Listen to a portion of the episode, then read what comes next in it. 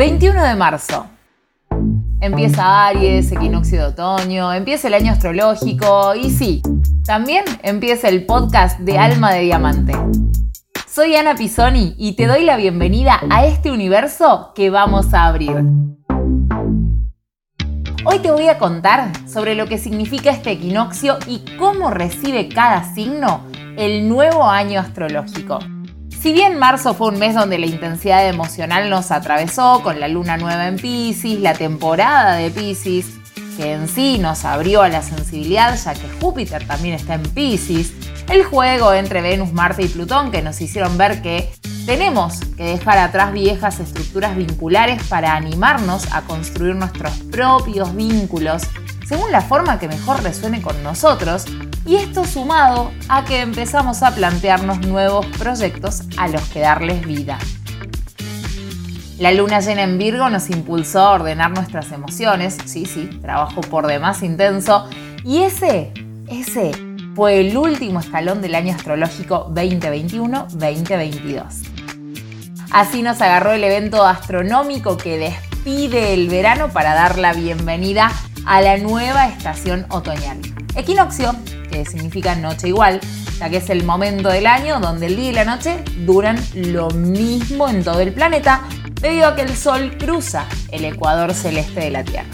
Equinoccio de otoño, que en realidad se produjo el 20 de marzo a las 15.30, es un periodo de transición para llegar a un invierno en equilibrio y tranquilidad. Pero la tranquilidad está más adelante, ¿no?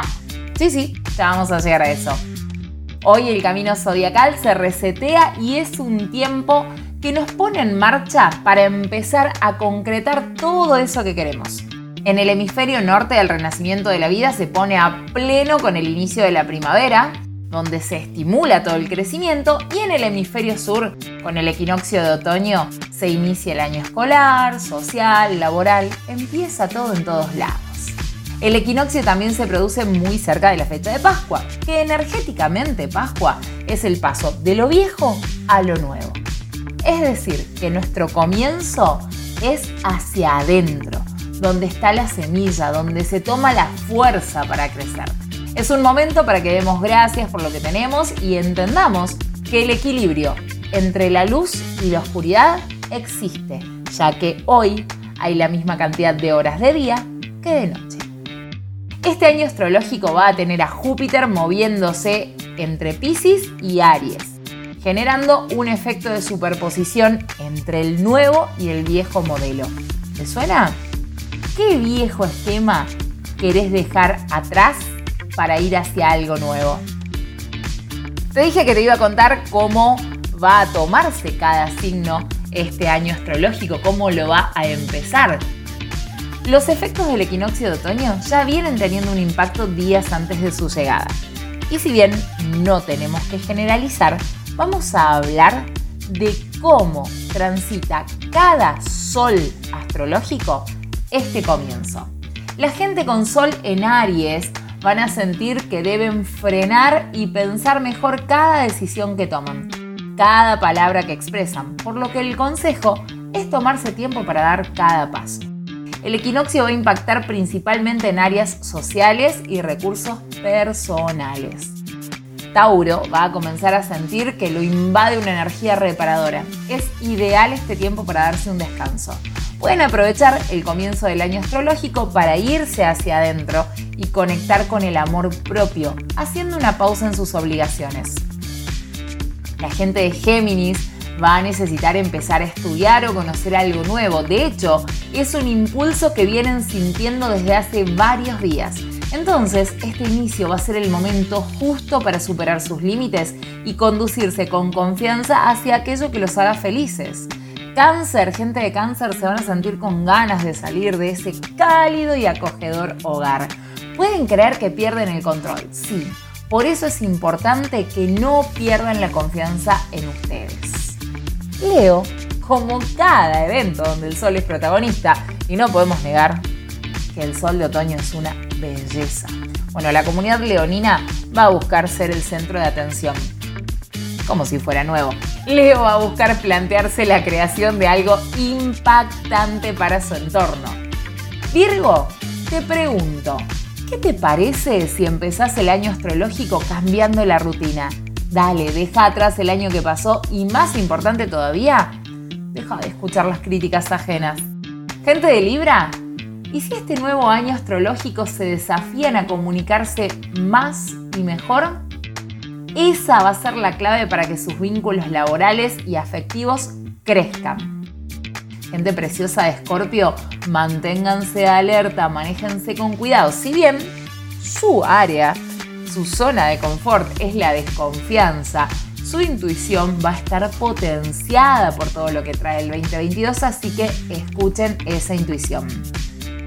Sagitario, este inicio viene para que se permitan hacer cosas que les permitan destacarse, aunque siempre vayan de a poco sagitarianos y sagitarianas porque los cambios bruscos les traen demasiada inestabilidad a la hora de pensar. A los soles en Capricornio hay situaciones que tienen, sobre todo económicas, sin resolver desde hace tiempo. Bueno, este inicio de año astrológico les va a permitir encontrar esa claridad mental para solucionar estos conflictos. Confíen en su capacidad. Para los acuarianos, la pregunta es, ¿vas a comenzar o no? Porque este año astrológico les pide que se aproveche esa energía interna al máximo para empezar ese proyecto que ya vienen pensando desde hace rato. No se olviden de los hobbies, de los momentos de distracción y de la conexión con amigos. Piscis, que tu temporada termine te ayuda a sentirte mucho más libre, pero eso en vos es sinónimo de caos. Así que, piscianos y piscianas, eviten caer en los excesos y van a ver cómo esta libertad los lleva a lugares en donde hace rato quieren estar. Para ir terminando, te tiro cinco momentos de este año astrológico para que no los dejes pasar. Sí, dale, busca, toma nota y te cuento. El primero, el mes de abril va a estar marcado por eventos astrológicos muy copados. Va a haber dos lunas nuevas el 1 de abril y el 30, y esa del 30 va a ser un eclipse parcial de Sol. El 12 de abril Júpiter y Neptuno van a hacer conjunción, evento que ocurre cada 13 años.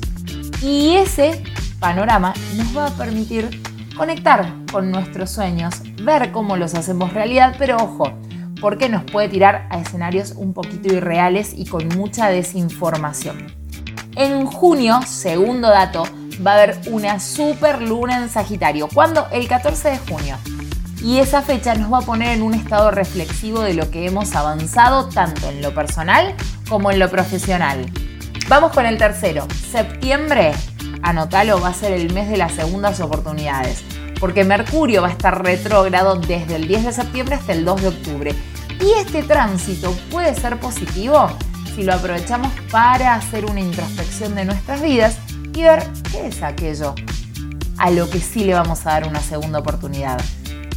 Cuarto dato, el 22 de octubre se viene el segundo Venus Star Point del año, pero en el signo de Libra, así que va a ser un momento ideal para los vínculos amorosos. Y el 25 de octubre va a haber un eclipse de luna que nos va a permitir convertir los deseos en afirmaciones.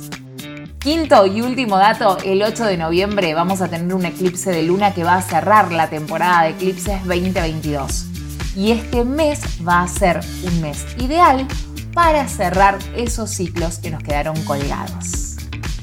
Volvé a escuchar el episodio, toma nota de todo, usa cada evento astrológico a tu favor y seguime en Instagram, alma de diamante-astro. Hasta la próxima.